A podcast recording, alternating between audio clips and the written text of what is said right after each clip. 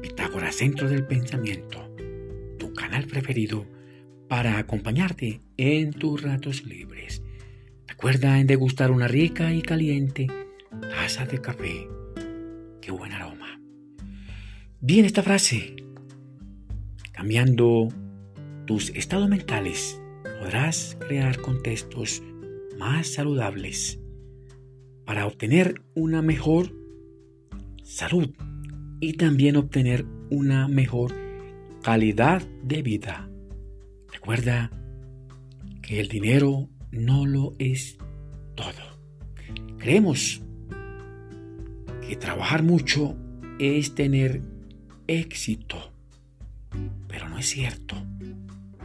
A veces, trabajar mucho afecta nuestra salud y también nuestra calidad de vida. Y todo ese dinero ganado lo vamos a utilizar sanando aquellas enfermedades. Mucho cuidado. Bien, entramos en este nueva fase de contenido sobre la programación. Sí, una programación en nuestro cerebro, en nuestra mente, en los pensamientos, en nuestras imágenes y estados emocionales, también en nuestros sentimientos, las conductas, aquellas creencias y hábitos, y también las percepciones sensoriales de nuestro entorno.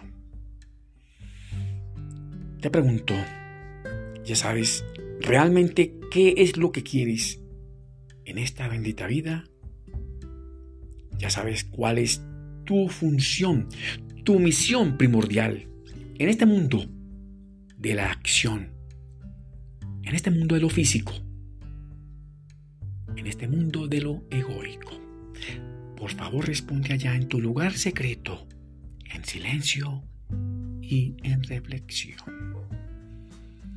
Bien, entramos ya en lleno con nuestro contenido. Tres veces siete. Lo que deseamos ser, hacer y tener. El doctor Joseph Murphy, en su libro El poder de la mente subconsciente, demuestra cómo la imaginación y el pensamiento crean modelan, moldean y adaptan el destino. Qué bien por ese libro. Somos dueños de una herramienta mágica, eficaz y muy poderosa del universo. Su propósito, pensar, imaginar, desear, crear, rediseñar y elaborar los adecuados planes de acción para que sean efectivos, prácticos y estratégicos, aplicados a todos los aspectos de nuestra vida diaria. Y hacer de ellos que sean fáciles para obtener lo mejor que queremos todos los seres humanos en cuanto a nuestro avance mental nuestro desenvolvimiento espiritual y también personal, en nuestro bienestar de salud, de alegría, toda esa plenitud y también la seguridad entre muchas. Esa herramienta es el cerebro.